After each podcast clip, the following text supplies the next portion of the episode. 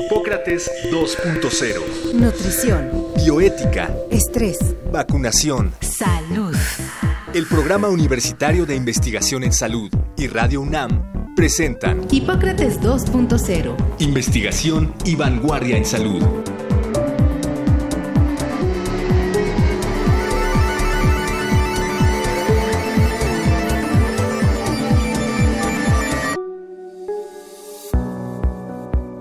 Manejo de la diabetes mellitus requiere la intervención de muchas disciplinas, entre las que se incluyen la medicina interna, la nutrición, la psicología y la enfermería. Día con día se genera cada vez más evidencia sobre las causas, el diagnóstico, los procesos que causan el daño en la enfermedad y las estrategias de prevención, para poder proporcionar a los pacientes las mejores opciones terapéuticas es indispensable que el personal de salud involucrado en su manejo tenga conocimientos robustos y actualizados que les permitan tomar las mejores decisiones. Atendiendo esta necesidad, el Programa Universitario de Investigación en Salud de la UNAM, el PUIS, ha preparado un diplomado en Educación en el Manejo Integral en Diabetes dirigido a profesionales de la nutrición, medicina, enfermería y demás personal de salud involucrado en la atención de personas con esta enfermedad. Hoy, en Hipócrates 2.0 platicaremos sobre las características de este diplomado que iniciará el próximo 11 de febrero con sus coordinadoras académicas, la doctora Linda Liliana Muñoz Hernández y la maestra en ciencias Lisette Gómez Munguía.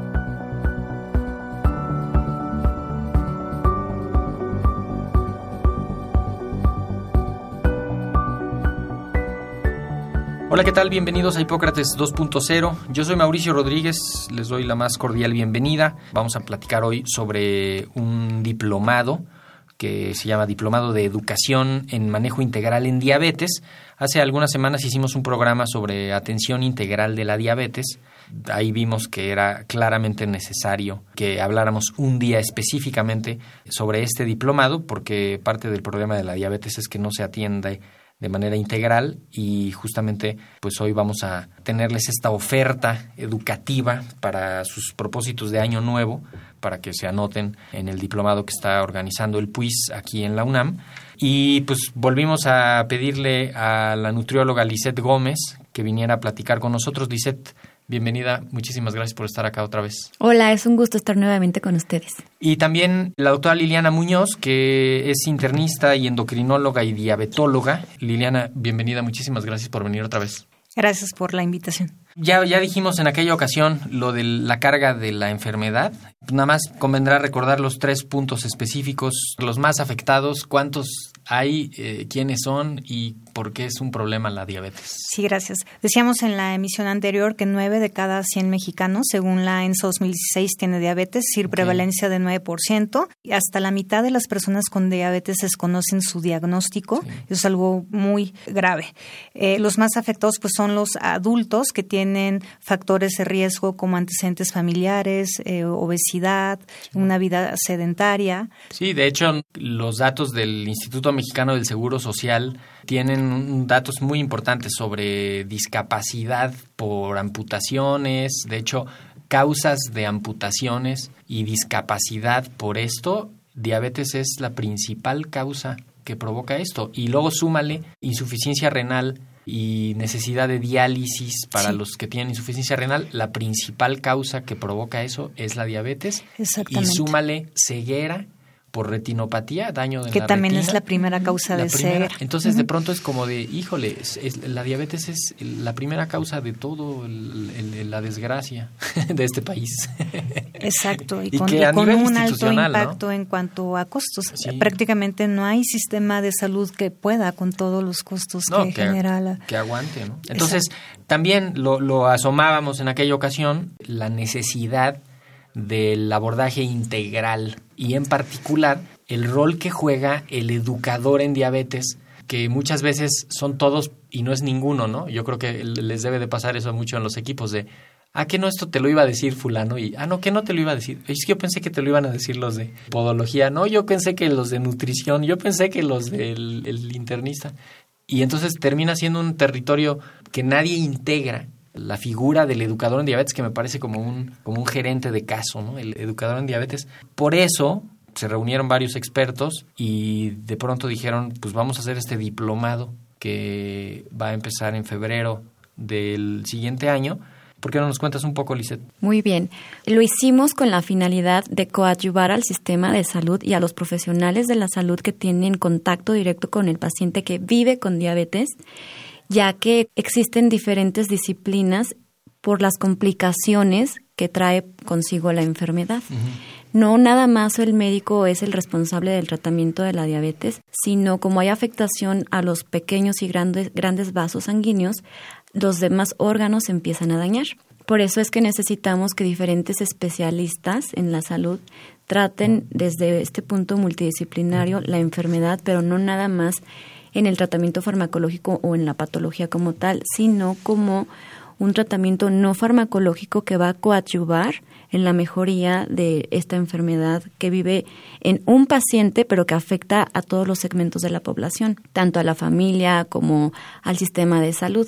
Entonces nos dimos a la tarea de juntar expertos en el tema, en el ámbito no nada más de tratamiento farmacológico, sino en docencia, porque nos hemos dado cuenta y a partir de 1930, que fue cuando se creó la figura de los educadores en diabetes con el doctor Elliot Joslin, eh, su mamá de este doctor falleció por diabetes. Entonces él se interesó bastante en encontrar el tratamiento o la cura y se dio cuenta que la base del tratamiento era la educación en diabetes. Las primeras educadoras fueron enfermeras porque todavía no estaba la licenciatura en nutrición. Entonces, casi, casi 90 años de eso, ¿no? Hasta pareciera que hicimos lo contrario, ¿no? Sí, la diabetes es una de las enfermedades más antiguas de la humanidad. pues y aquí vale la pena mencionar cuál es uno de los principales objetivos de este diplomado, que es empoderar al paciente que vive con diabetes para reducir su miedo de que al ser diagnosticado se va a morir, va a terminar amputado, va a terminar con enfermedad renal. La diabetes es tan antigua que desde 1862 antes de Cristo hay datos de un papiro egipcio, egipcio en donde se encontraron las primeras manifestaciones clínicas de la enfermedad. ya estaban ahí las descripciones. Ahora, nada más, precisando un poco, el diplomado no es para pacientes, el diplomado es para profesionales, de, la, salud. En contacto con personas con diabetes. Exactamente. Porque puede haber profesiones vinculadas a la salud, no sé, un químico, farmacobiólogo, eh, pero que no tiene un contacto directo. Sí, la idea de acá es justo gente que está relacionada en cualquier nivel, ¿no? De, la, de la atención de diabetes. podólogos, nutriólogos, que tiene contacto y que va a ser que su intervención va a ser motor de cambio para este paciente que va a vivir con diabetes toda la vida. De hecho, la Asociación Americana de Diabetes propone dejar de decirles diabético o diabética a la persona que vive con diabetes y lo cambió por este término. Sí, persona con, persona diabetes. con diabetes porque a partir de la figura del educador en diabetes hacemos equipo con el paciente empoderándolo logrando que el paciente vuelva a creer en sí mismo y desarrolle estas habilidades, destrezas, nuevos conocimientos para su propio autocuidado. O que crea por primera vez, ¿no? muchas veces el, problema es que la gente no cree en sí misma desde el principio. Y que muchas veces, por ejemplo, la depresión está en cuarto lugar para desarrollo de diabetes.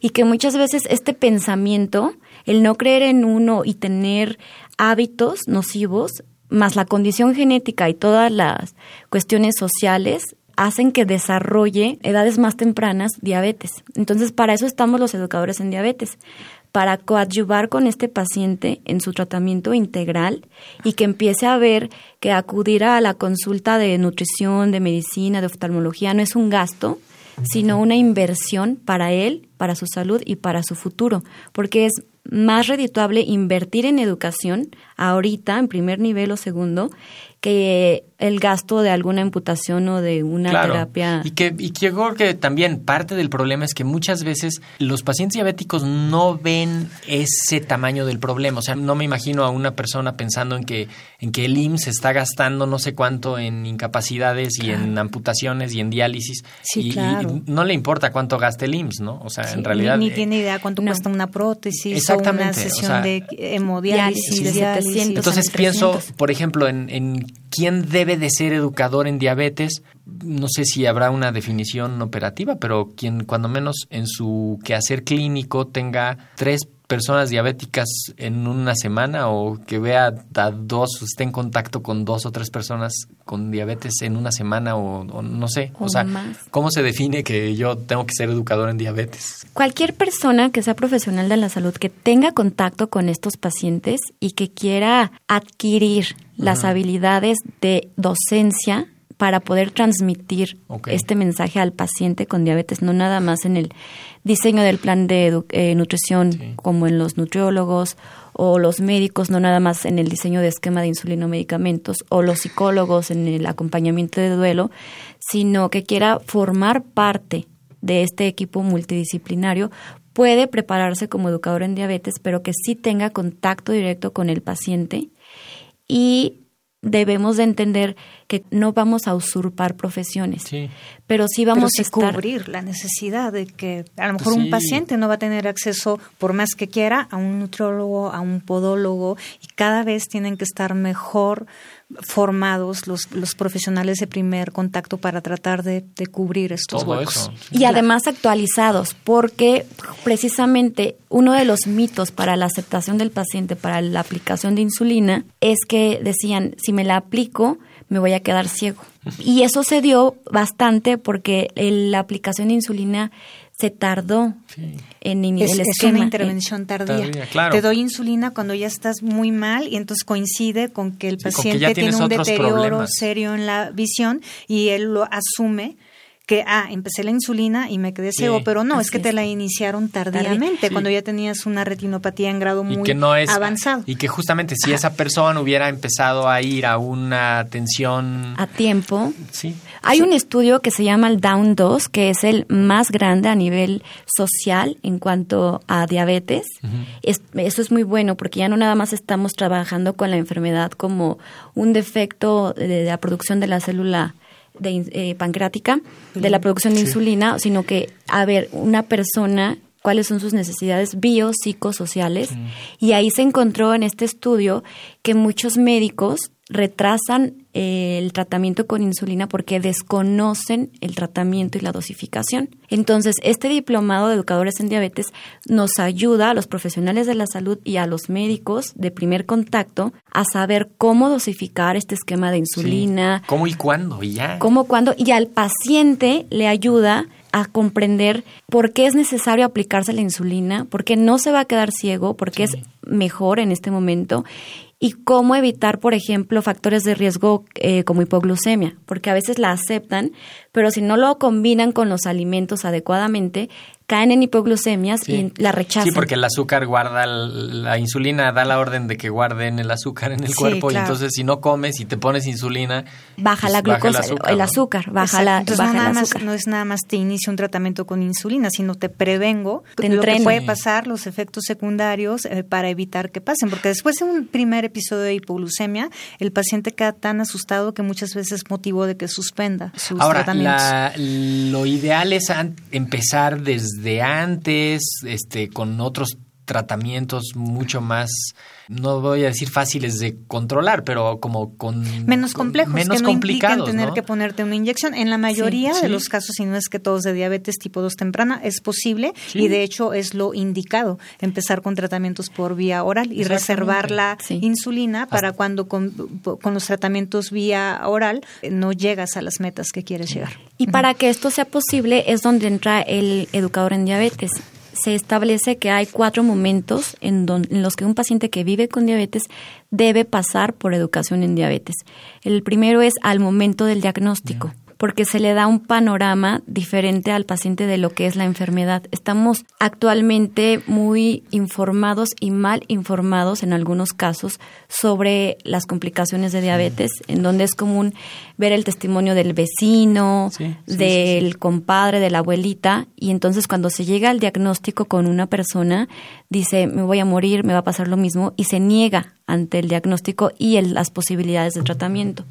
Por eso es importante que pasen con el educador en diabetes para que le demos un panorama positivo de lo que le podría suceder si vive adecuadamente con su control glucémico, si acepta este cambio de estilo de vida de manera positiva y deja de escuchar los testimonios negativos que Claro, sí le pueden ocasionar en las los- en los complicaciones. otros, o sea, que no vea al paciente que le fue muy mal, sino que vea a los al otros que les va muy bien. Y hay bastantes eh, artistas, por ejemplo, que viven con diabetes. El Papa figuras Juan Pablo sociales. II es un ejemplo, Maradona, No, Salma Hayek. Atletas, alto rendimiento.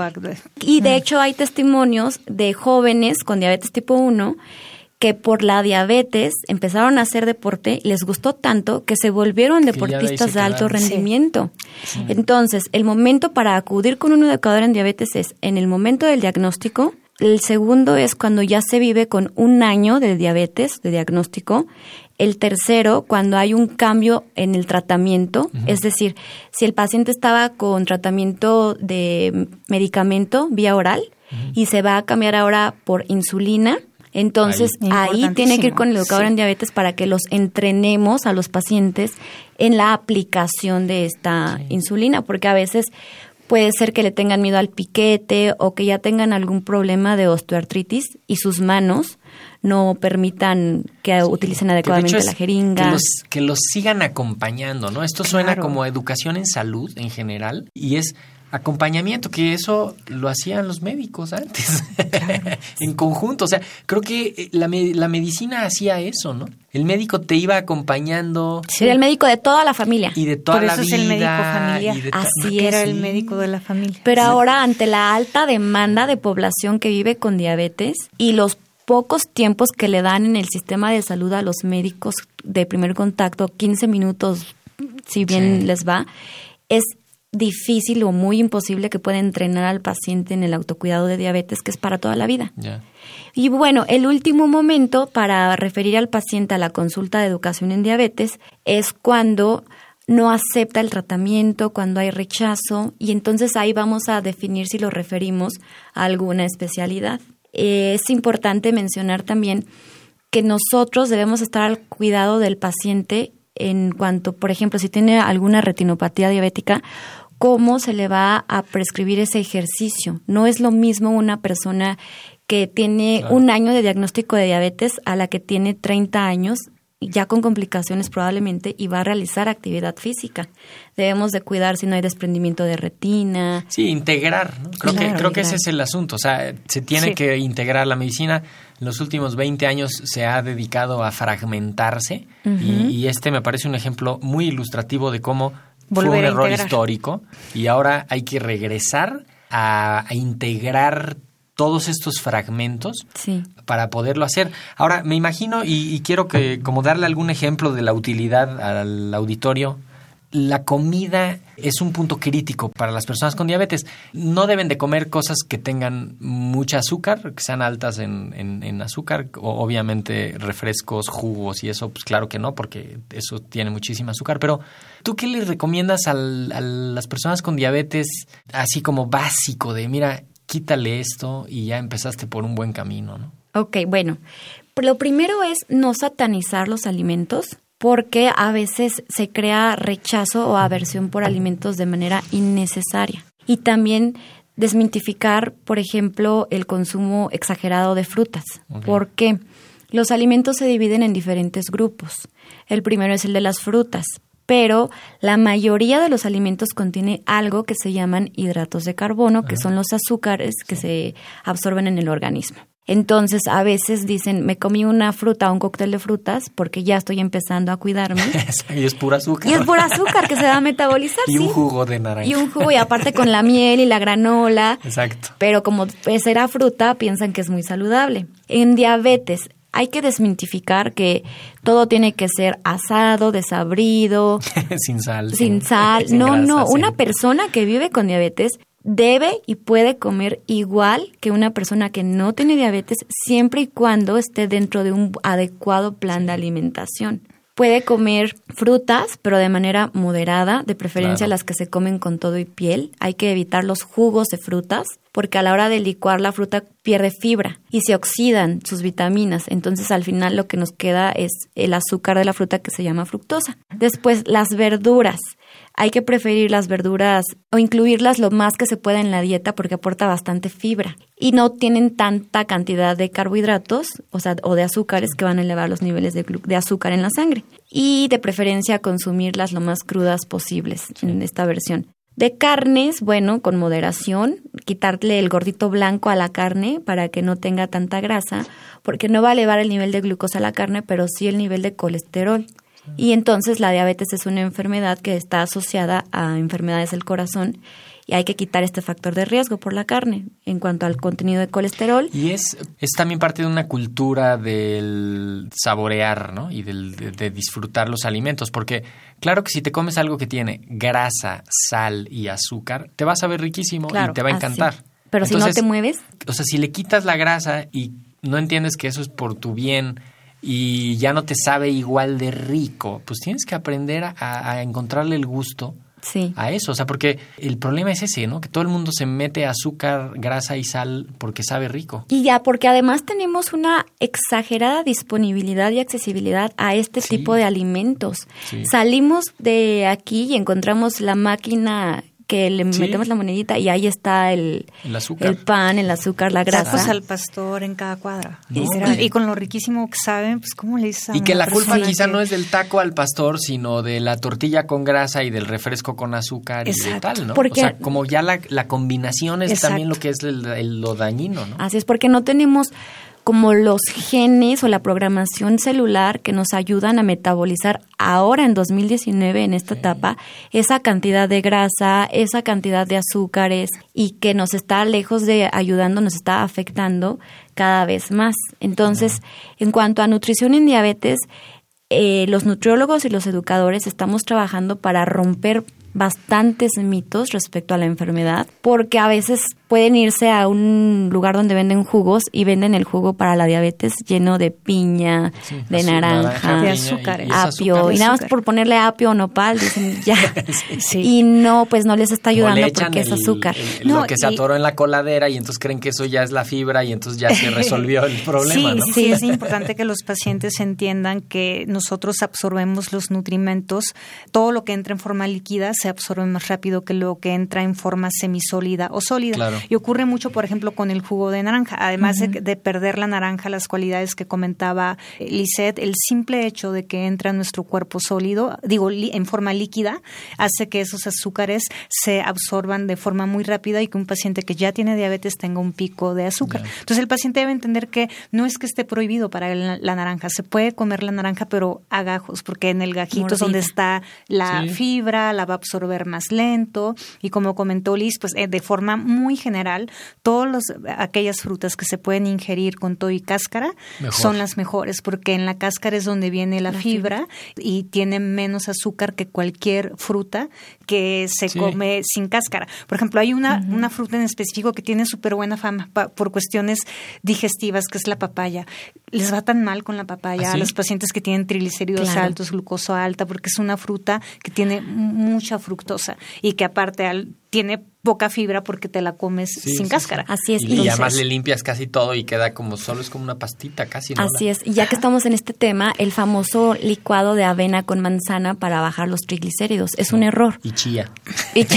porque lo que sube los triglicéridos, al igual que la glucosa, es el consumo de estos cereales o carbohidratos o azúcares. Entonces, licuan la manzana con la avena y es una bomba de, triglicéridos. Y, que, y digo, justamente, ¿no? Creo que aquí queda clarísimo todos estos pequeños detalles de la vida y de la educación en la salud es de lo que se trata justamente este diplomado, de aterrizar con todo el personal que esté involucrado en la atención, darle esta información a los pacientes, empoderarlos a ellos y al personal mismo de la salud para hacerlo. Quiero detenerme en lo de algunos detalles del diplomado. Empieza el martes 11 de febrero. Así es, de 16 a 20 horas todos los martes. El diplomado está... Van a tener que hacer una pausa a las 6 de la tarde para que la gente escuche Hipócrates 2.0 los martes. Claro, lo vamos a considerar. vamos a parar el diplomado, escuchamos el programa y continuamos con las clases. Bueno, estamos haciendo alianzas con buenas instituciones aquí en México para que los alumnos puedan ir a la parte práctica. Ah, ok, a rotar. Claro, que no se quede nada más en la teoría, en el aula, sino que el alumno pueda salir, llevar un taller a, eh, a cabo y además durante el diplomado tener la posibilidad de llevar a un paciente y es la, es la manera en la que se van a poder graduar en donde demuestren que adquirieron en este periodo estas habilidades de docencia. Que lo pongan en práctica En y práctica. que quede ahí en evidencia. Empieza el 11 de febrero, termina en noviembre, o sea, es un Sí. buen casi todo el año, ¿no? Sí, son más de 140 horas, termina el 11 de noviembre, es presencial. Una vez a la semana. Es en el auditorio Nabor, Nabor Carrillo, Carrillo, en la UNAM. en la UNAM, que está relativamente cerca del Metro CU. a seis minutos caminando. o sea, sí, llegamos sí, al. Metro CU, caminamos y tenemos cupo limitado Ah, también, porque como estamos haciendo estos talleres prácticos, Claro.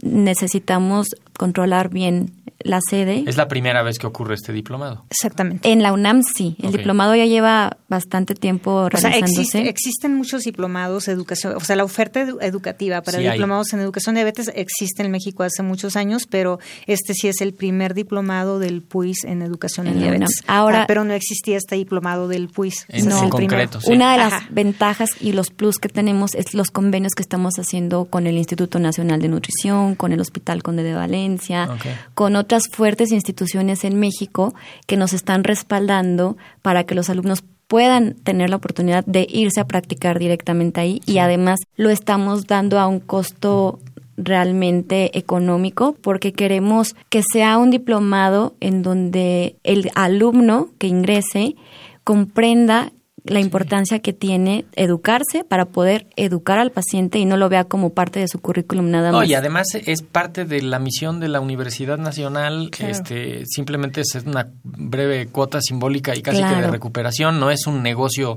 No, este, de ingresar eh, dinero por con esta oferta educativa. Eh, justamente es atender un problema nacional.